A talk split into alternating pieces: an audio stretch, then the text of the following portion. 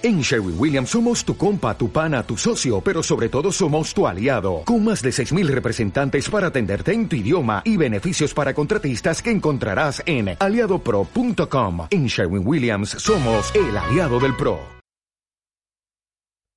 Invocamos a la Santísima Trinidad en el nombre del Padre, del Hijo y del Espíritu Santo. Amén. Señor, hoy noche de lunes, nos ponemos en tu presencia y yo quiero alabarte y glorificarte, porque tu amor y tu misericordia me alcanzaron. Quiero alabarte y glorificarte, Señor, porque no nos tratas como merecen nuestras culpas. Quiero alabarte y glorificarte, Señor, porque solo tú eres santo y tuyo es el poder, el honor y la gloria por siempre, Señor. Hoy quiero alabarte y glorificarte por cada santo que pusiste en la historia de la iglesia para que sea nuestro ejemplo. Hoy en especial de San Luis Gonzaga. También, Señor, quiero darte gracias porque por la santa cruz de tu Hijo redimiste al mundo entero por amor y con amor, Señor. Y en este momento yo quiero ser humilde como el publicano en el templo y pedirte perdón por mis pecados, Señor, mis pecados de pensamiento, de palabra, de obra y de omisión. Perdóname, Señor, por esas cosas malas que hice y por ese bien que estaba en mis manos hacer y no lo hice. Y le invito a que cada uno haga lo mismo en este momento, en el silencio de su corazón.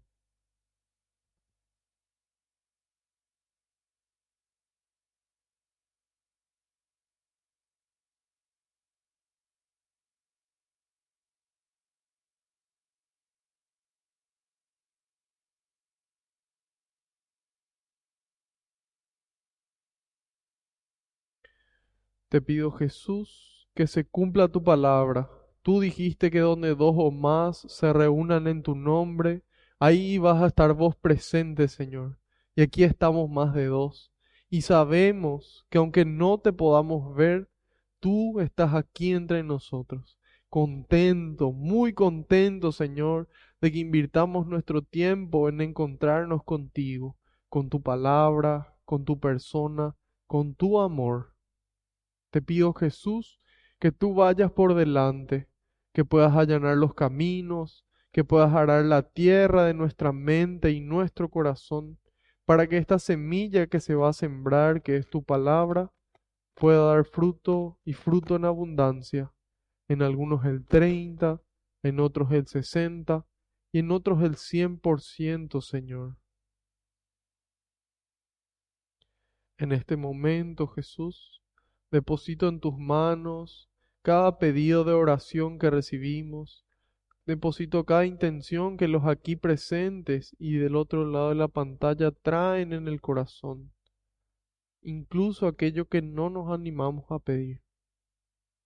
También, Señor, en este momento nos despojamos de esa situación que angustia nuestro corazón, aquello que nos preocupa, eso que nos roba la paz.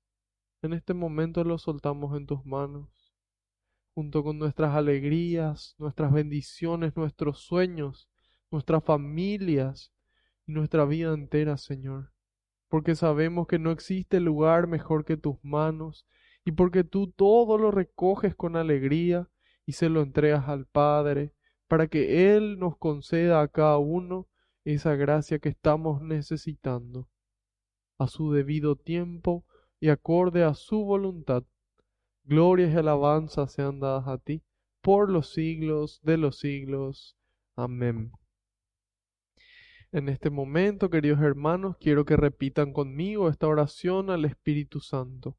Espíritu Santo, vacíame de mí y lléname de ti hasta rebosar Espíritu Santo, vacíame de mí y lléname de ti hasta rebosar. Una vez más, Espíritu Santo, vacíame de mí y lléname de ti hasta rebosar. Que así sea. Amén. Ahora quiero pedirles un favor, queridos hermanos, que intercedan por mí en un momento de silencio ante el Padre, para que todo lo que transmita sea su voluntad con las palabras del Hijo y que sea el Espíritu Santo, el Espíritu de verdad, el Espíritu de amor, el que obre con intensidad en ustedes y en mí también.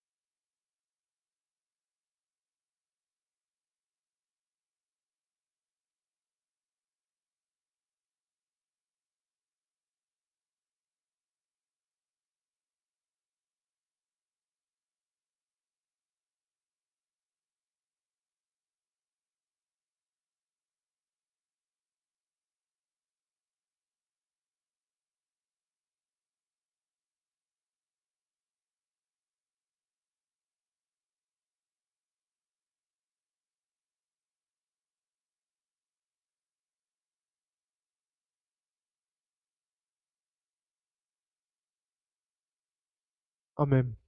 Muchas gracias. Hoy vamos a continuar en nuestra primera lectura la carta a los Corintios, la segunda de ellas, escrita por San Pablo a los cristianos de Corinto de aquel entonces. Sin embargo, ya dijimos y, y repetimos hoy de que así como escribió para ellos, hoy San Pablo ya desde el cielo nos dirige estas palabras a nosotros, ya como palabra de Dios. Entonces, abramos el corazón y la mente para poder acogerla como tal. Segunda carta a los Corintios, capítulo 1. Hoy vamos a ver los versículos del 12 al 22. Del 12 al 22.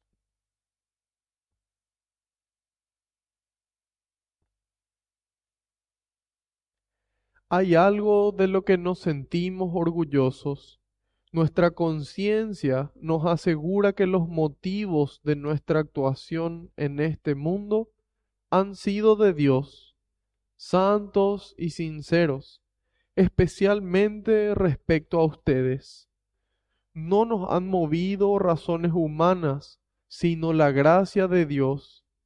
En lo que les escribimos no hay segundas intenciones, sino exactamente lo que leen y entienden y espero que así lo entenderán para el futuro. Seguramente empiezan a comprender que deben sentirse orgullosos de nosotros, como también nosotros nos sentiremos orgullosos de ustedes en el día del Señor Jesús.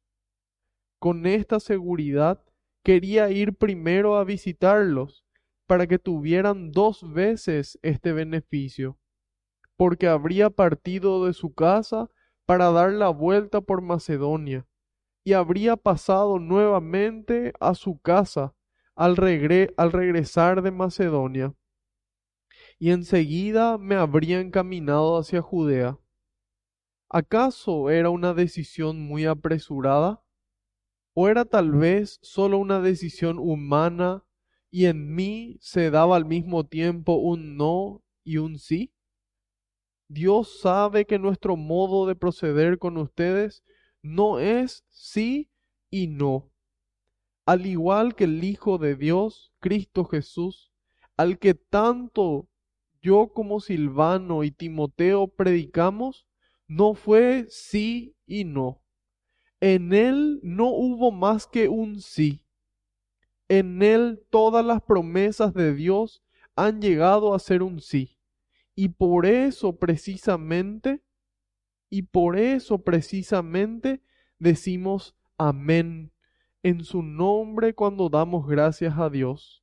Y Dios es el que nos da la fuerza a nosotros y a ustedes para Cristo. Él nos ha ungido y nos ha marcado con su propio sello al depositar en nosotros los primeros dones del Espíritu. Palabra de Dios, te alabamos, Señor. Te alabamos realmente, Señor, por habernos dejado por escrito parte de tu palabra, para que hoy, prácticamente dos mil años después, podamos nosotros recibir tus enseñanzas. Gracias Señor por esa iglesia que instituiste, a quien le entregaste por primera vez tu palabra, en vivo y en directo. Empieza esta carta en el versículo 12 donde empezamos hoy. Hay algo de lo que, de lo que nos sentimos orgullosos. Nuestra conciencia nos asegura que los motivos de nuestra actuación en este mundo han sido de Dios, nos dice San Pablo. Muchas veces podemos pensar de que el orgullo en sí es, es algo malo. Sin embargo, es una alegría que uno siente por algo que ocurre ya sea afuera de uno o dentro de uno mismo.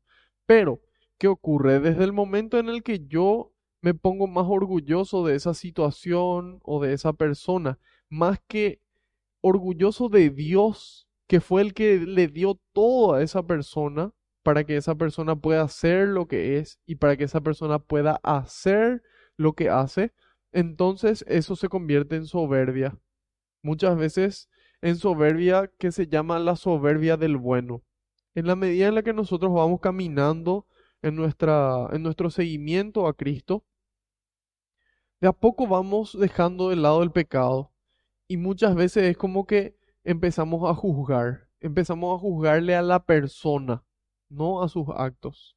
Y eso ocurre de que de que se dé con frecuencia ese juicio. ¿Por qué? Porque yo cumplo, porque yo a veces me equivoco, pero me esfuerzo más que el resto.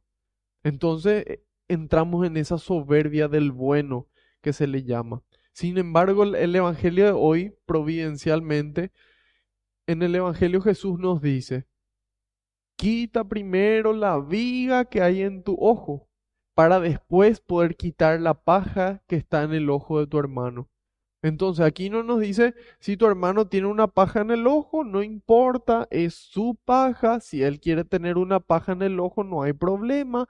No, Jesús no dice eso. Jesús dice, antes de quitarle la paja, que es nuestra responsabilidad, ayudarle al hermano a, a cambiar, a mejorar, a convertirse hacia la santidad, eso es nuestra responsabilidad. Y nos dice, solamente que antes de esta responsabilidad hay una responsabilidad propia. Nosotros tenemos la obligación de mirarnos al espejo para ver no lo que está mal en nuestro rostro, sino lo que está mal en nuestra mente y en nuestro espíritu. Y ese espejo evidentemente es la palabra de Dios, que nos muestra a nosotros qué es lo que aún tenemos que cambiar. Dios quiere purificarnos, así como el oro en el crisol. El crisol es el lugar donde se mete el oro para que después con el fuego hasta el herrumbre y la más mínima mancha quede fuera. Para que quede impecable, de forma literal. Impecable significa sin pecado. Impecable. Entonces, eso es lo que Dios quiere hacer con nosotros. Y en la medida en la que nosotros nos damos cuenta de que es esa la acción que Dios quiere realizar en vos y en mí, entonces podemos ponernos orgullosos de los pasos que vamos dando, pero más aún orgullosos de Dios que nos da la fuerza en nosotros, a vos y a mí, para poder seguir caminando, para que las veces que nos caigamos podamos levantarnos, así como Jesús. Jesús tres veces cae al suelo con la cruz sin embargo llega de pie hasta el final. Así tiene que ser nuestra vida. Y aquí dice, hay algo de lo que nos sentimos orgullosos, dice San Pablo. Nuestra conciencia nos asegura que los motivos, que los motivos de nuestra actuación en este mundo. Ahí nos damos cuenta de que uno puede hacer cosas buenas, uno puede hacer cosas buenas, pero por diferentes motivos. Ahí entra lo que se llama la pureza de intención. ¿Qué es lo que me movió a mí para hacer eso? Nosotros, todos los aquí presentes y ustedes del otro lado de la pantalla, son personas racionales. Significa que usan la razón. Significa que no hacen las cosas porque sí nomás. No existe eso. Sino que hay una razón que nos mueve a nosotros a actuar. Y esa razón es la, es la intención, es la motivación.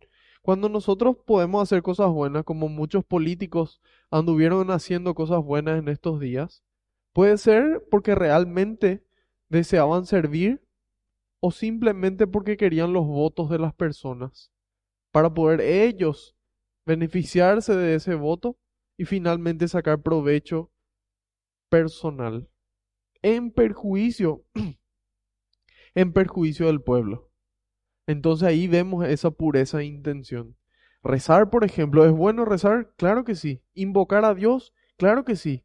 Pero si yo le invoco a Dios solamente para que la gente vea que yo le estoy invocando, o, o peor, para utilizar el nombre de Dios, entonces hay una falta grave. Si es que yo doy limosna, ¿es algo bueno? Claro que sí. Pero si es que la intención en mi corazón es que la gente vea y que finalmente me retribuyan de vuelta a mí, entonces ahí yo estoy en falta. Entonces, tanto en la oración como en la limosna, yo estoy en falta, sin embargo, el beneficio igual llega. Si yo rezo por una persona, a pesar de que sea por interés, Dios igual escucha esa oración. Si yo doy limosna, aunque sea por interés, la persona se beneficia por eso. Sin embargo, el tesoro que yo acumularía en el cielo, no lo acumulo.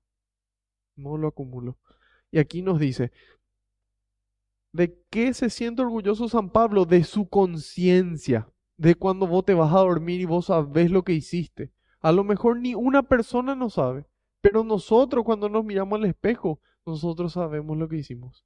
Y por sobre todo Dios que nos ama y que todo lo ve, también vio. Y aquí nos dice, nuestra conciencia nos asegura que los motivos de nuestra actuación han sido de Dios. Y que, que paz da esto, queridos hermanos, cuando uno hace las cosas por Dios, cuando uno hace las cosas por amor. Y si finalmente ni una persona no recibe, no importa. Si ni una persona se acerca a decir gracias, no importa, porque uno lo hizo por amor, no lo hizo por el gracias o por lo que sea que iba a recibir de alguien más. Y si finalmente, como les digo, nadie incluso se dio cuenta del acto de amor que nosotros hicimos, significa que nos equivocamos, porque alguien todo lo ve, hasta ese mínimo detalle de prepararle un café a una persona, de poder irse a buscarle a alguien, de despertarse temprano para poder ayudar. Todo Dios lo ve y Jesús dijo que nada de lo que hagamos va a quedar sin recompensa, ni siquiera un vaso de agua que demos. Así de mucho nos ama, así de mucha atención nos presta Dios. Entonces, qué importante que podamos actuar, que podamos actuar. Y si nuestra intención todavía no es pura, que le pidamos al Señor, Señor, yo quiero un corazón como el tuyo. Señor, yo quiero un corazón puro, yo quiero un corazón manso y humilde como el tuyo. y créame, hermanos, que en la medida en la que le piden con fe eso a nuestro Señor, él indefectiblemente les va a dar.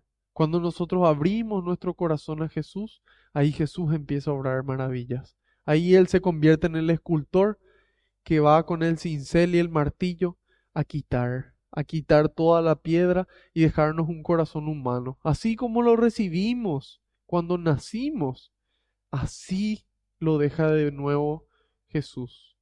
Entonces, hay que actuar y buscar esa pureza de intención. Si no la tenemos, bueno, pidámosla a Dios, continuemos nuestros actos y pidámosla a Dios. Eso, de eso va a estar orgulloso también San Pablo, no desde Roma o desde otro lugar, sino desde el cielo mismo. Y nos dice, no, no, no nos han movido razones humanas, sino la gracia de Dios. En lo que les escribimos no hay segundas intenciones, sino exactamente lo que leen y entienden. Qué gusto da conversar con personas sinceras, que vos te sentás y te das cuenta, en, los ojos se nota, en el tono de voz se nota la sinceridad. Y hay veces que nos dicen cosas que no nos gustan, sin embargo, es para, para nuestro propio bien, porque nos dicen la verdad y nos dicen con amor. Entonces, qué importante es esta, esta única intención que lo que hagamos sea con la mejor intención, que lo que la gente ve es lo que nosotros seamos. Y dice, espero que así lo entenderán para el futuro. Seguramente empiezan a comprender que deben sentirse orgullosos de nosotros, como también nosotros nos sentiremos orgullosos de ustedes en el día del Señor Jesús. Nosotros solamente tenemos dos chances, queridos hermanos. Que nuestra muerte llegue antes de la venida de Jesucristo nuestro Señor, su segunda venida, su venida gloriosa, su venida triunfal, o que por algún motivo Jesucristo venga antes de nuestra muerte. Así que esa frase que, que dicen todos van a morir, todo lo que empieza acaba, no necesariamente es así. En la medida en la que de por ahí algunos afortunados estén vivos cuando el Señor venga, ellos no van a morir, ellos van a ir directo a su juicio. Ahí sí ya les tocará o, o la vida eterna o la muerte eterna. Pero bueno, aquí nos dice, nos sentiremos orgullosos de ustedes. En este, en este día domingo fue el Día del Padre y circulaba por ahí una, una publicidad de una concesionaria de vehículos muy, muy particular, en donde se veía como, como los hijos le hablaban a, a, los padres y los padres le respondían.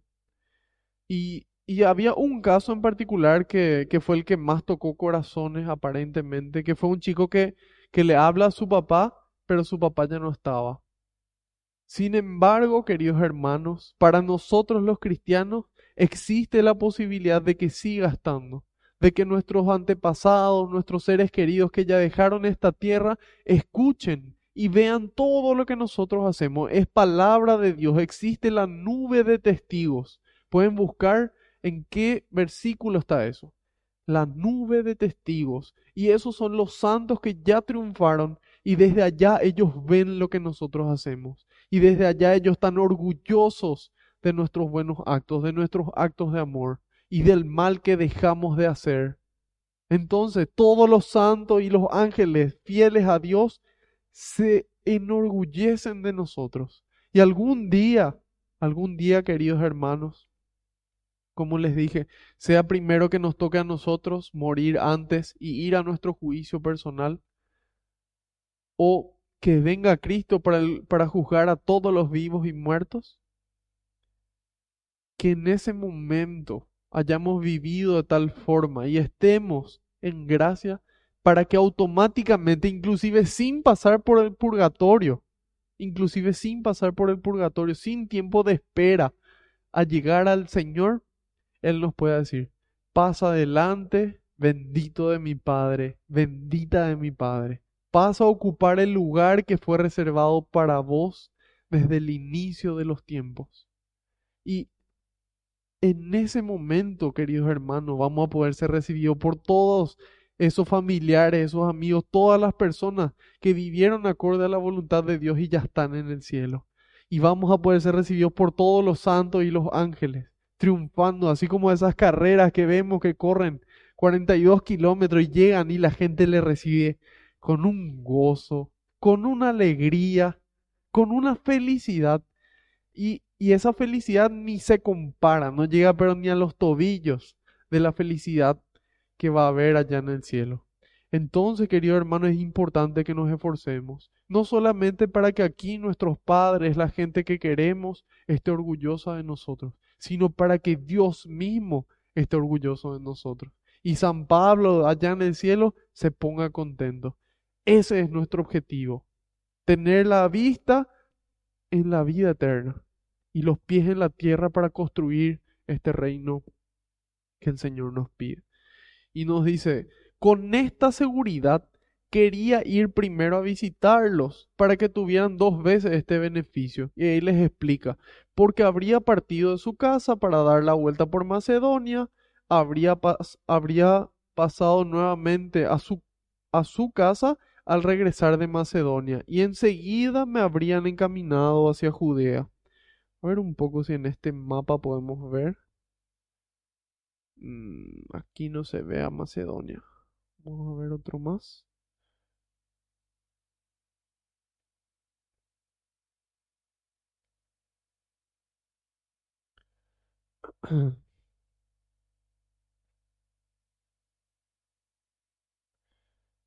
Veremos si aparece. No. Ok. Bueno, vamos a, a ver en otra oportunidad el mapa. no se preocupen. Que la próxima, en la próxima catequesis vamos a estar finalizando Hechos de los Apóstoles, el libro, y vamos a hacer un, un, recorrido, un resumen de todo lo que estuvimos viendo, de todos los viajes de Pablo, las ciudades que recorrió también San Pedro, y entonces ahí vamos a ver en qué parte quedaba Macedonia. Pero aquí San Pablo lo que les dice es que él tenía la intención de pasar dos veces por la ciudad de, de Corinto. Y ahí pregunta, ¿acaso era una decisión muy apresurada o era tal vez solo una decisión humana? Eso significa, y en mí se daba al mismo tiempo un no y un sí. Dios sabe que nuestro modo de proceder con ustedes no es así. Entonces, ahí nos damos cuenta cómo San Pablo no es que decía, bueno, a ver, ¿a dónde vamos a ir a misionar? Hacia allá. Y se iba. No. Sino que San Pablo estaba atento a la voz de Dios. San Pablo estaba atento hacia dónde le guiaba el Espíritu Santo. Y hacia ahí él iba. Entonces no eran decisiones humanas en donde él, en su simple pensamiento, sin ponerlo en oración, tomaba las decisiones. Qué ejemplo para nosotros. Actuar, dijimos, la pureza de intención y que las decisiones que tomamos siempre las pongamos en oración. Siempre en oración primero, entonces después nosotros nos vamos con la certeza de que fue Dios el que quería que nosotros actuemos de esa forma. Y aquí dice, en mí se daba un sí y un no, un sí y un no. Y él dice no. Nosotros no actuamos de esa forma, no es no ni no es un sí. Y aquí le menciona a Silvano, a Timoteo, y dice, Cristo Jesús, al que tanto Silvano como Timoteo y yo predicamos, no fue sí y no. No fue caliente y frío. No fue un tibio, no fue sí y no. Dice, en él no hubo más que un sí. Sí a la voluntad de Dios. Hágase la voluntad de Dios una y otra vez. Una y otra vez y una más, hasta que llegó a entregar su vida. Y él dice, Padre, si es posible, aleja de mí este cáliz, pero no se haga mi voluntad sino la tuya. Fiat voluntas Dei. Hágase la voluntad de Dios, hágase, sí, sí, Padre, sí, Padre. Y así también fue San Pablo. Y así también nosotros, hoy, casi dos mil años después, tenemos que actuar así, que sea un sí, un sí a la santidad, un sí al amor de Dios, un sí al amor al prójimo. Sí, un sí al cielo, un sí a la iglesia, sí a nuestro compromiso bautismal. Y dice, en él todas las promesas de Dios han llegado a ser un sí todo lo que Dios prometió en el Antiguo Testamento desde el año 1700, cuando le llama a Abraham, hasta el año cero, 1700 años, aproximadamente entre 17 y 18 siglos, todas las promesas realizadas por los patriarcas, los profetas, los sacerdotes, los reyes, los jueces. Todas las promesas hechas por Dios se cumplen en una persona. Se cumplen en Jesucristo, queridos hermanos. Todas las promesas que Dios prometió en Jesucristo se cumplieron. En Jesucristo se dijo sí. Sí la palabra de Dios se cumple. Y ahí nos dice, por eso precisamente decimos amén en su nombre cuando damos gracias a Dios. Amén significa que así sea, significa así es, sí. Por eso en la misa cuando se termina una oración que el pueblo responde dice amén. Sí, así es. El cuerpo de Cristo, amén. Sí, así es. Sí es el cuerpo de Cristo. Es la sangre de Cristo cuando alguna vez pudimos recibir Amén. Sí.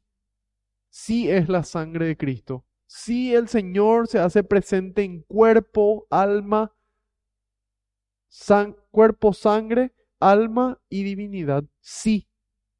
Amén. Y eso dice San Pablo. Y Dios es el que nos da la fuerza a nosotros y a ustedes. A nosotros y a ustedes para Cristo. Él nos ha ungido nos ha ungido y a nosotros se nos ungió en nuestro bautismo como sacerdotes, profetas y reyes. Sacerdotisas, profetas y reinas. Así se nos ungió. Sacerdotes para que sacrifiquemos nuestra vida por amor a Dios. Profetas para que anunciemos con nuestra vida y nuestras palabras el mensaje del Evangelio. Y reyes para que seamos reyes de nosotros mismos y construyamos el reino de Dios aquí en la tierra. Y dice, Él nos ha ungido y nos ha marcado, nos ha marcado con su propio sello al depositar en nosotros los primeros dones del Espíritu. Imagínense, querido hermano, qué bendecidos somos. No, no hay palabras que logren expresar el tamaño de la bendición que nosotros recibimos. Dios nos eligió y nos puso ese sello invisible en nuestra frente, sello de hijos de Dios, que nosotros estamos llamados a cuidar, a amar y a que se mantenga ese sello, no que se ensucie y se vaya borrando con nuestros pecados y con, con la distancia que tomamos de Dios. Al contrario, a poder confesarnos con la mayor frecuencia posible y que ese sello que Dios imprimió en nuestra frente sea el mismo sello de nuestro bautismo y pueda renovarse cada vez que necesitamos y que nos esforcemos porque cada vez tengamos que limpiar menos el sello. Dios nos eligió, Dios nos ungió. De, de todas las siete mil millones de personas del universo, nos eligió a vos y a mí. ¿Y por qué? No sé por qué. Porque nos ama. Y porque quiere que nosotros, una vez que recibimos ese amor, lo difundamos al prójimo. Entonces, de esta forma, queridos hermanos, hacemos un resumen. Dios quiere que nosotros actuemos con el bien. Quiere que las intenciones de nuestros actos sean buenas. Quiere que nosotros seamos personas íntegras. Quiere que digamos sí a su voluntad. Quiere que digamos sí a su voluntad y que hagamos honor a esta promesa, a este bautismo que recibimos. Que podamos realmente ser sacerdotes profetas y reyes en este siglo XXI, en este mundo que tanto necesita de cristianos, que tanto necesita de personas que lleven a Cristo en su presencia y en sus actos. De esta forma vamos a, a pasar a nuestro libro de Hechos de los Apóstoles. Llegamos, queridos hermanos, al último capítulo de Hechos de los Apóstoles. Esta es la catequesis número 44. Número 44, sí, escucharon bien. De Hechos de los Apóstoles. Todas las anteriores están en el canal de YouTube. Ahí pueden poner eh, catequesis de Biblia, Marco Aponte, o pueden escribir la palabra quíricas, K-Y-R-I latina C-A-S, y les va a aparecer todas, les van a aparecer todas las catequesis. Habíamos dicho ya desde el comienzo de este libro de Hechos de los Apóstoles que fue una obra escrita por San Lucas. Fue una obra escrita por San Lucas, es la segunda obra que él escribió. escribió primero su Evangelio y como una segunda obra que antes inclusive era considerado todo el Evangelio con Hechos de los Apóstoles, un solo libro. Sin embargo, luego se dividió en dos. Y dijimos que más allá de la vida de, de San Pedro y la vida de San Pablo, como estamos viendo, lo que vemos es la acción del Espíritu Santo en la iglesia. El Espíritu Santo como el alma de la misión, con una importancia tan elevada, con una importancia suprema, que Jesús dijo a ustedes, es decir, a nosotros hoy, nos conviene de que Jesús ya no esté en la tierra para que el Espíritu Santo descienda sobre nosotros, para que el Espíritu Santo sea infundido en nuestro ser. Imagínense, así, así importante el Espíritu Santo, que Jesús dijo, si yo no subo al Padre, el Espíritu Santo no podrá venir. Pero si yo subo, les enviaré un protector. Por eso les conviene, dijo Jesús, que yo suba ahora al Padre. Entonces, este Espíritu Santo, el que vemos que obra en San Pedro, en San Pablo y en toda la historia de la iglesia hasta hoy día y hasta el fin de los tiempos. Vamos a ver hoy este capítulo número 28, donde empieza a cumplirse la profecía que Jesús le, le hizo a, a San Pablo y le dijo, así como diste testimonio en Jerusalén, también vas a darlo en Roma. Hoy vamos a ver prácticamente el, final de este viaje de, de San Pablo en su, en su camino a, a Roma. Hechos de los Apóstoles, capítulo 28 del 1 vamos a ir hasta la mitad, hasta el 16. Espero que se encuentren todos muy bien, muy contentos, con todas las energías y las pilas. Si no, pueden hacer un poco de estiramiento, se levantan, caminan un ratito, se sientan de vuelta y que sea el Espíritu Santo el que renueve nuestras energías, que renueve estos cuerpos estudiosos y trabajadores. Amén y de esta forma abra nuestra inteligencia y nuestro entendimiento a lo que Dios tiene para decirnos. Una vez a salvo, supimos que la isla se llamaba Malta. Los nativos nos trataron con una cordialidad poco común. Encendieron una gran hoguera y nos cuidaron a todos, ya que llovía y hacía frío. Pablo había juntado una brazada de ramas secas, y al echarlas al fuego, una víbora que escapaba del calor se le enroscó en la mano. Al ver los nativos a la víbora colgando de la mano de Pablo, se dijeron unos a otros, Sin duda, este es un asesino.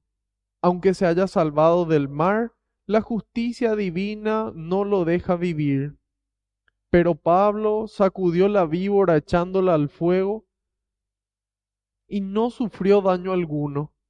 Pensaban que se iba a hinchar o caer muerto de repente, pero después de esperar largo rato, vieron que no le pasaba nada.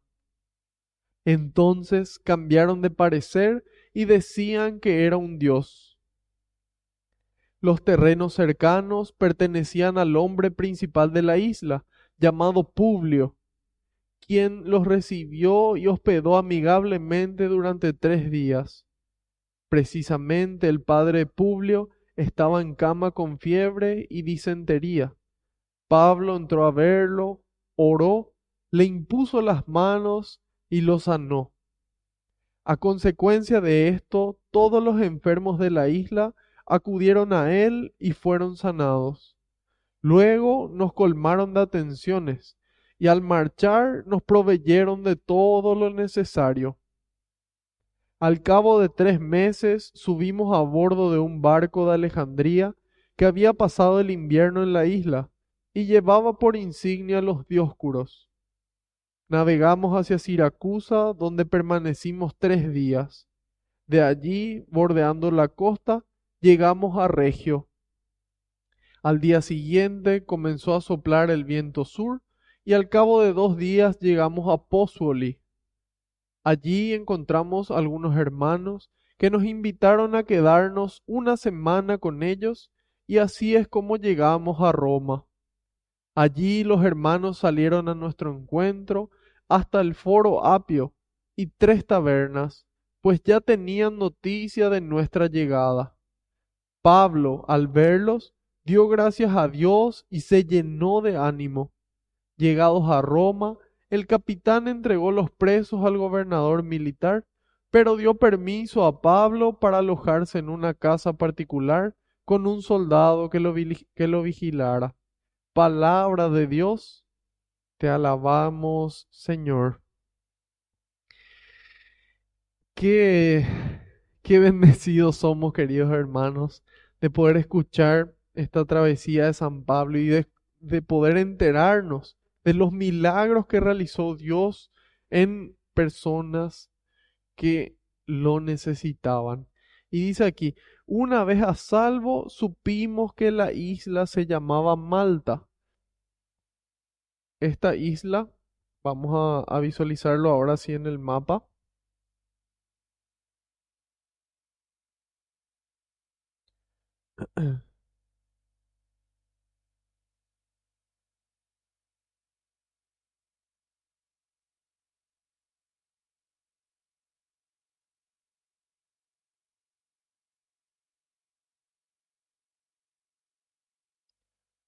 Un momentito.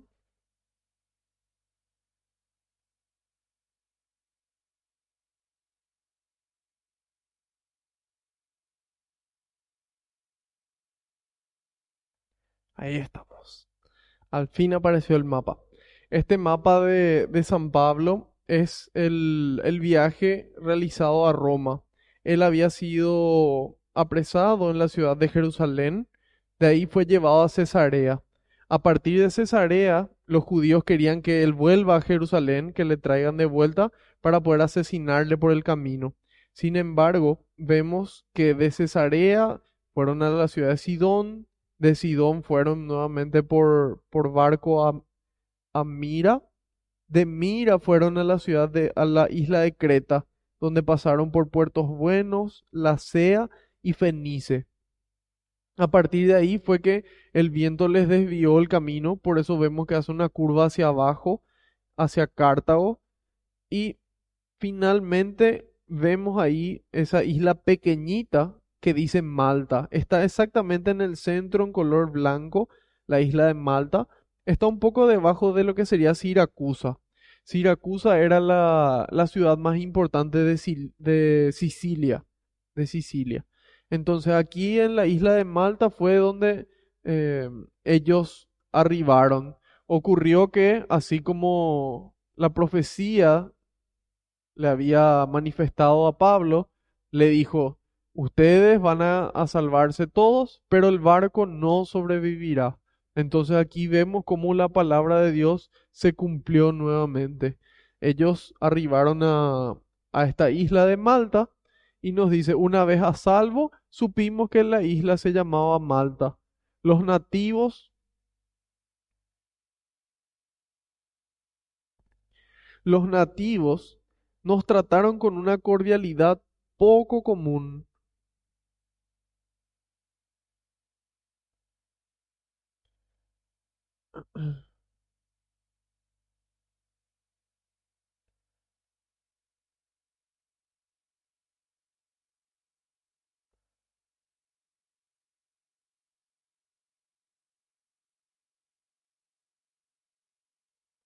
Bueno, dice que los nativos le trataron con una cordialidad poco común, encendieron una gran hoguera y nos cuidaron a todos, ya que llovía y hacía frío. Imagínense naufragar a una isla, llegar a, un, a una comunidad indígena que habita ahí y que extrañamente sean buenos con uno. Y nos damos cuenta de que esto ocurre muchas veces cuando estamos con Dios, ocurren cosas inesperadas, así como esta repentina cordialidad que, que hubo de ellos, de, esto, de estos nativos que vivían ahí. Y nos dice, Pablo había juntado una brazada de ramas secas y al echarlas al fuego, una víbora que escapaba del calor se le enrolló en la mano. Al ver los nativos a la víbora colgando de la mano de Pablo, se dijeron unos a otros, sin duda este es un asesino. Entonces, ¿por qué dicen eso? Porque dice, aunque se haya salvado del mar, la justicia divina no lo deja vivir. Ahí vemos esa superstición que tenían ellos de que existe una justicia divina y que esa justicia divina se cumple, que esa, de esa justicia divina no es posible escapar. Entonces ellos vieron como el barco quedó destrozado cuando llegaron a la isla y ahora prende fuego y se le sube una víbora y dice que se le enrolló en el brazo primero y luego ya estaba colgando, es decir, que le mordió en la mano a San Pablo y estaba colgando la víbora de su mano. Y ahí ellos dijeron, ok, esta persona es un asesino por lo que nosotros estamos viendo. Le condenaron a San Pablo por lo que ellos estaban viendo, por, ese, por esa forma de entender las cosas que ellos tenían. Y ahí dice, sin duda un asesino, aunque se escapó del mar, la justicia divina no lo deja vivir. Pero Pablo, ¿qué hizo? Se sacude la víbora echándola al fuego y no sufrió daño alguno. Aquí los padres de la iglesia, especialmente San Juan Crisóstomo y, y otros padres también, y, y fue, fue, fue lo mismo que, que a mí me vino a la mente cuando leí esta primera vez, porque yo lo que hago es leo primero la, la, lectura y voy anotando lo que Dios me va diciendo, todas las lecturas que me va trayendo, la interpretación, el entendimiento, y a partir de ahí, ¿qué hago? Leo todos los comentarios, leo el comentario de la Biblia latinoamericana, leo el comentario de la Biblia de Navarra y leo un libro que compré, que es un comentario de los padres de la iglesia, sobre Hechos de los Apóstoles. Y en base a todo eso, yo eh, le pido a Dios que me vaya mostrando y guiando en qué es lo que debo transmitir. Y en base a eso es el contenido que, que ustedes reciben. Y ahí fue como que me di cuenta también yo de que esta, de que esta situación, imagínense la vida de San Pablo, todo lo que tuvo que pasar para llegar a este punto, naufraga y después otra vez se le sube una víbora que le pica en la mano. Y uno puede decir tal vez, no puede tener tanta mala suerte, dice la gente. Mala suerte, dice entre comillas. Sin embargo, hay cosas que ocurren en la vida, pero no, no porque sea una suerte en particular, sino porque simplemente forman parte de la vida. Y aquí, tal vez nosotros también nos ocurra que tenemos una serie de, eventos que no son muy, muy alegres. Y después decimos, y me puede pasar otra vez esto a mí? Y esto a mí de vuelta. Y claro que sí, porque el tema es que siempre hay una oportunidad para para que ocurra algo malo, que nosotros a veces lo vemos como malo. Sin embargo, Dios muchas veces nos enseña a partir de esas experiencias que nosotros pensábamos que eran que eran negativas y siempre vuelve a aparecer una oportunidad de muerte, de muerte física, así como le ocurrió a San Pablo, pero por sobre todo siempre vuelve a aparecer una oportunidad de muerte espiritual, una muerte espiritual, de esa muerte eterna. Y, y eso ocurre porque Satanás, el enemigo, el adversario de Dios y nuestro, porque le odia a Dios, entonces nos odia a nosotros que somos sus hijos, él está aguardando como un león rugiente buscando a quien devorar, dice San Pedro en su primera carta, capítulo 5, versículo 8. El demonio está aguardando como león rugiente, aguardando a quien devorar.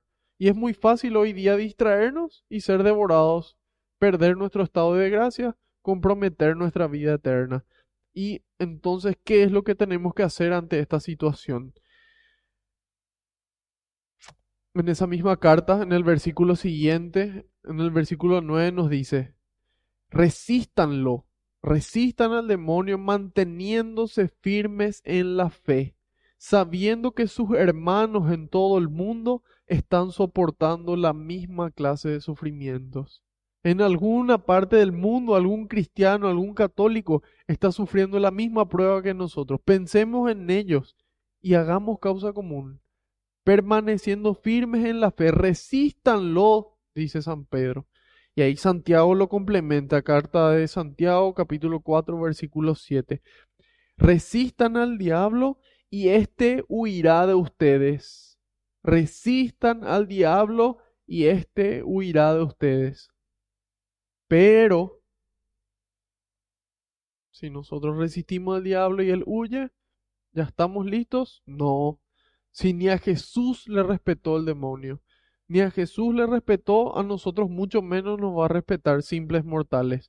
En el Evangelio de San Lucas, en el capítulo 4, versículo 13, nos, nos decía, al ver el diablo que había agotado todas las formas de tentación, se alejó de Jesús a la espera de otra oportunidad. Imagínense, si a Jesús aguardó la oportunidad para volver a tentarle al Hijo de Dios, ahí nos damos cuenta de, de que no le importa nada.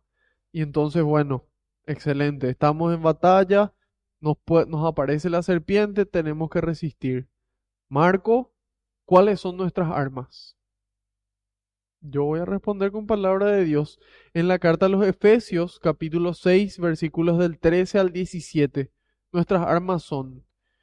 Aquí San, San Pablo le escribe a los cristianos de Éfeso diciendo, por eso pónganse la armadura de Dios para que en el día malo puedan resistir y mantenerse en la fila, valiéndose de todas sus armas. ¿En qué medida vamos a poder resistir? En la medida en la que nos ponemos la armadura de Dios, toda la armadura completa.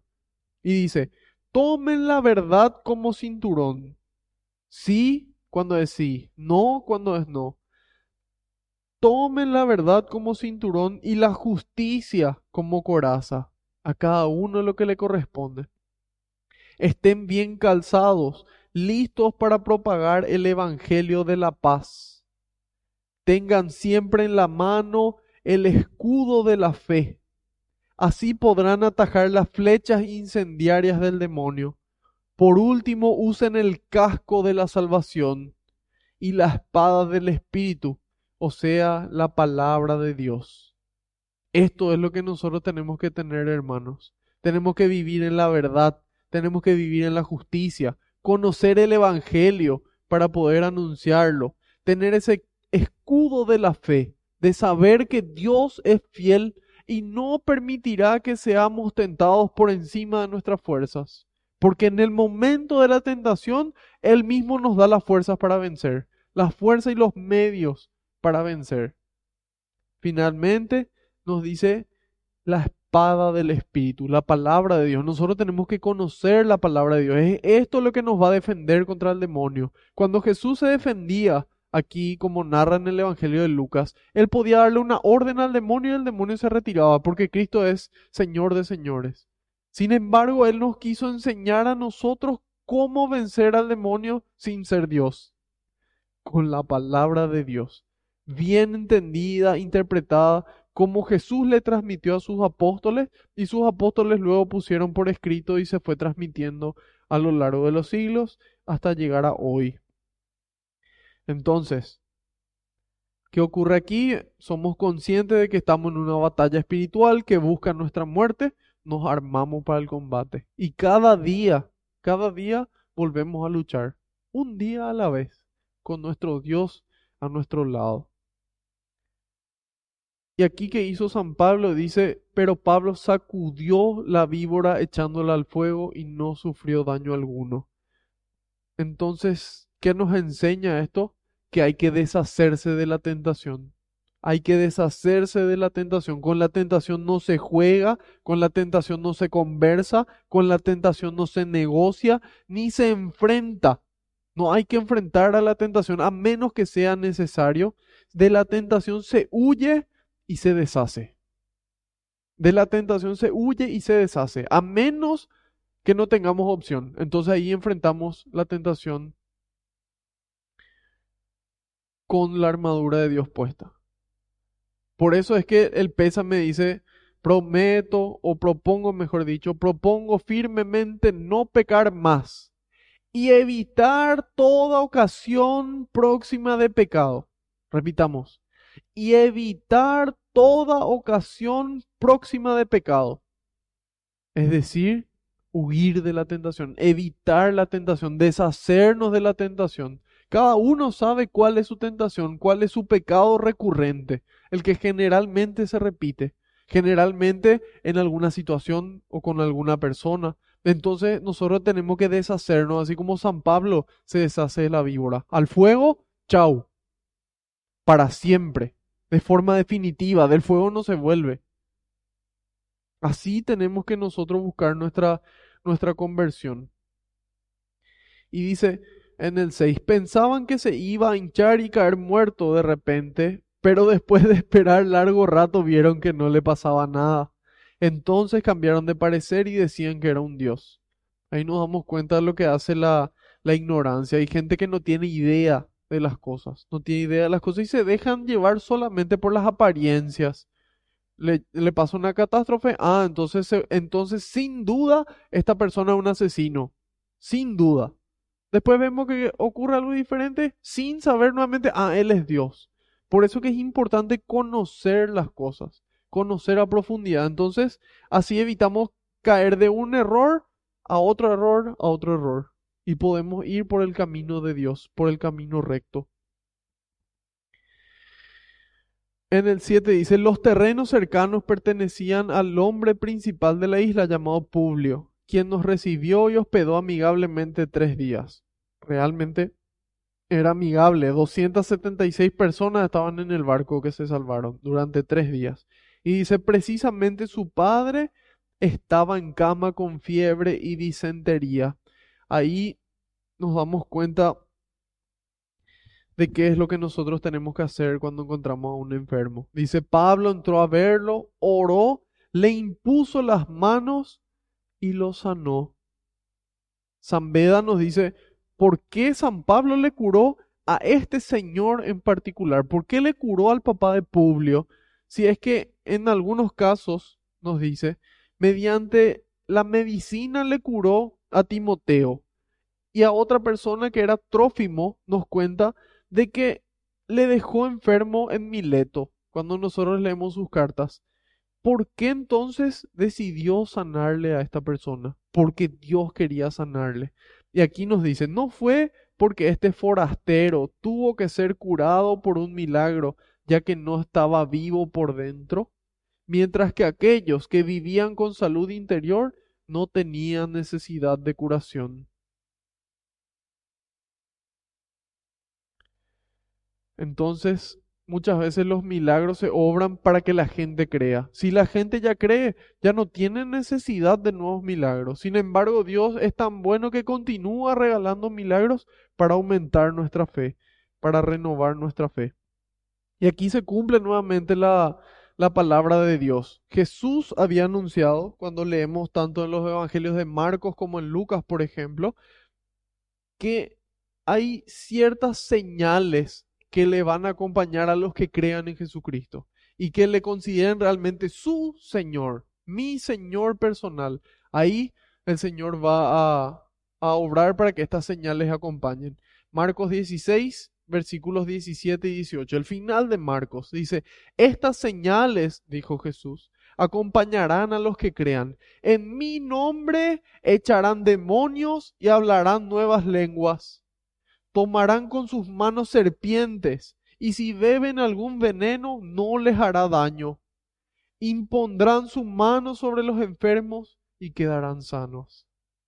Exactamente lo que le pasó a Pablo. Le picó, le mordió la víbora, no le hizo daño. Se fue, le impuso las manos y esa persona se sanó. Y esa persona se sanó. Lo mismo dice en Lucas 10, parecido, pero complementa un chiquitito. Lucas 10, 19 y 20. Miren que les he dado autoridad para pisotear serpientes y escorpiones y poder sobre toda fuerza enemiga, dijo Jesús. Miren que les he dado autoridad para pisotear serpientes y escorpiones y poder sobre toda fuerza enemiga. No habrá arma que les haga daño a ustedes. Sin embargo, nos dice, no Alégrense no porque los espíritus se someten a ustedes, sino más bien porque sus nombres están escritos en el cielo.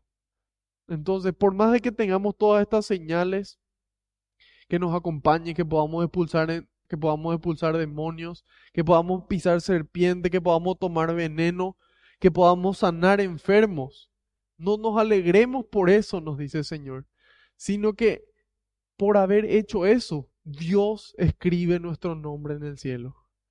Ese es el motivo de nuestra alegría. No todas las, todas las señales, sino que gracias a esas señales que pudimos hacer estando con Cristo, Dios escribe nuestro nombre en el cielo. Qué, qué fuerte, queridos hermanos, ¿verdad? Y bueno, aquí San Amonio nos dice que esta enfermedad de la disentería no, no era fácil de sanarse, sin embargo, para Dios nada es imposible. A consecuencia de esta sanación, todos los enfermos de la isla acudieron a él y fueron sanados. Luego nos colmaron de atenciones y al marchar nos proveyeron de todo lo necesario. Dice, a consecuencia de esto, la gente vio la sanación que obró San Pablo y ahí empezó a creer.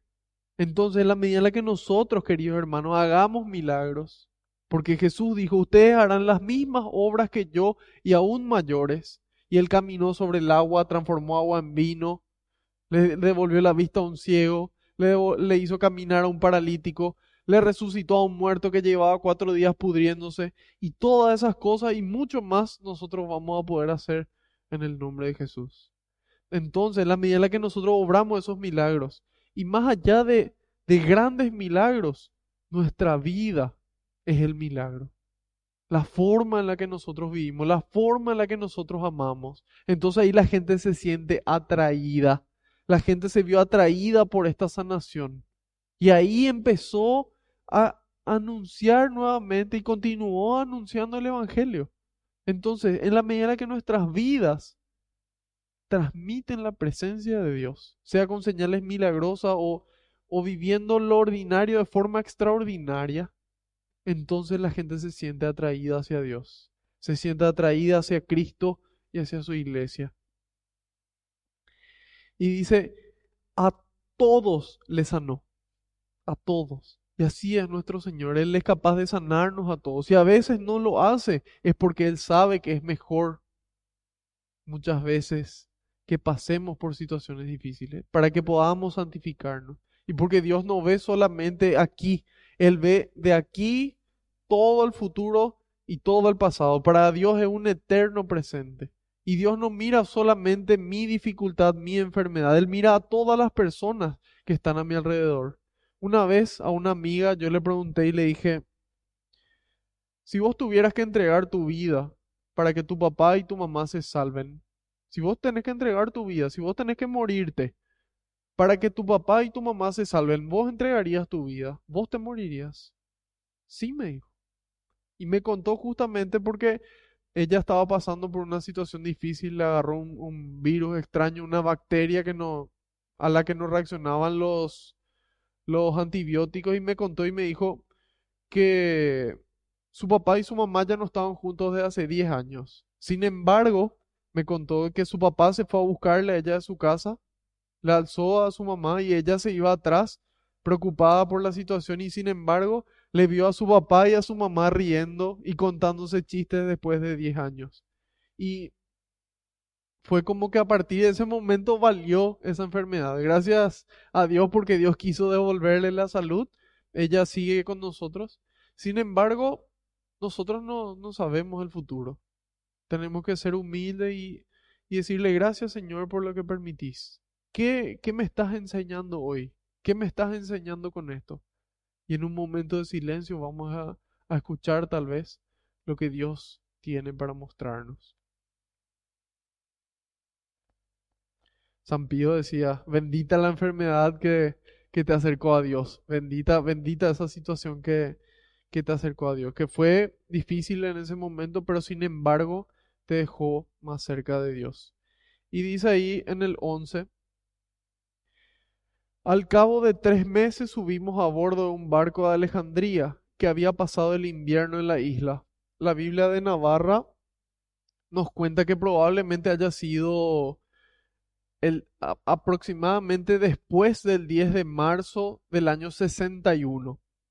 Cristo murió, como ya dijimos, aproximadamente en el año 35 y esto sería en el año 61, unos 25 años después Sí, unos 25 años después de la muerte del Señor.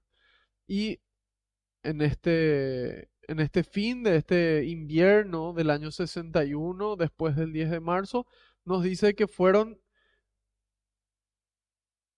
perdón, dice que el, era un barco que, que era de Alejandría y que llevaba por escudo, por insignia, los dioscuros. Estos dioscuros eran los, eran dos hijos de Zeus, de la mitología griega, y eran eh, básicamente los hermanos de Helena de Troya. Entonces, evidentemente que era un barco eh, correspondiente a, a, personas politeístas. Sin embargo, ellos aprovecharon el, la situación porque no tenían, no tenían opción, básicamente. dice, navegamos hacia Siracusa, donde permanecimos tres días. Vemos aquí que estaban en la isla de Malta y fueron hacia arriba, aquí en el extremo izquierdo, en el centro.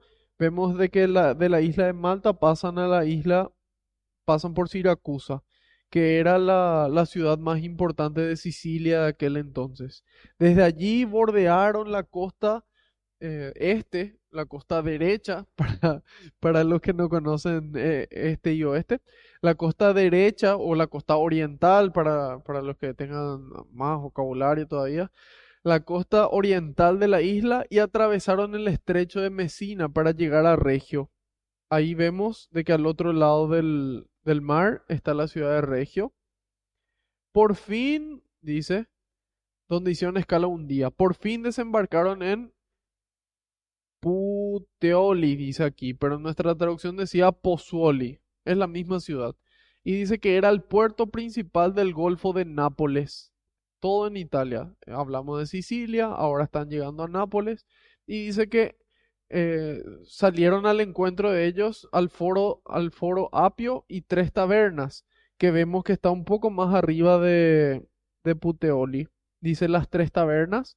Y esta ciudad de las tres tabernas, a su vez, distaba 69 kilómetros. Perdón. Foro Apio distaba 69 kilómetros de Roma, es decir, aproximadamente 70 kilómetros de Roma, Foro Apio y las tres tabernas ya estaban más cerca, solamente a 53 kilómetros. Estaban en la vía Apia que comunicaba la urbe con el sur, es decir, que conectaban la ciudad de las ciudades, que conectaban a Roma con el sur del país. Ese fue el recorrido y de ahí finalmente llegó San Pablo y sus compañeros a Roma. También nos damos cuenta de que estaba San Lucas presente en este relato porque decía, nos acogieron, nos dieron todo lo necesario para el camino. Entonces San Lucas también acompañó este viaje. Y aquí vemos esta, esta alegría y esta, esta, esta actitud de, de agradecimiento a San Pablo por haberle sanado. Entonces muchas veces también así nosotros, cuando vemos lo que Dios obra en nuestras vidas, estamos llamados a ser agradecidos. Bueno, dice, navegamos hacia Siracusa, y llegamos a Regio, al día siguiente llegamos a Pozzoli. Allí encontramos a algunos hermanos que nos invitaron a quedarnos una semana con ellos y así es como llegamos a Roma. Aquí vemos la importancia de esta fraternidad en Cristo. Ellos eran hermanos en Cristo y dice, los hermanos salieron al a nuestro encuentro hasta el foro Apio y tres tabernas, pues ya tenían noticia de nuestra llegada. Pablo al verlos dio gracias a Dios y se llenó de ánimo. Esto es lo que produce una comunidad sincera. Esto es lo que debería de producirse cuando nosotros nos vamos a nuestra parroquia y le encontramos a nuestros hermanos, a nuestra comunidad. Y empezando por nuestra familia.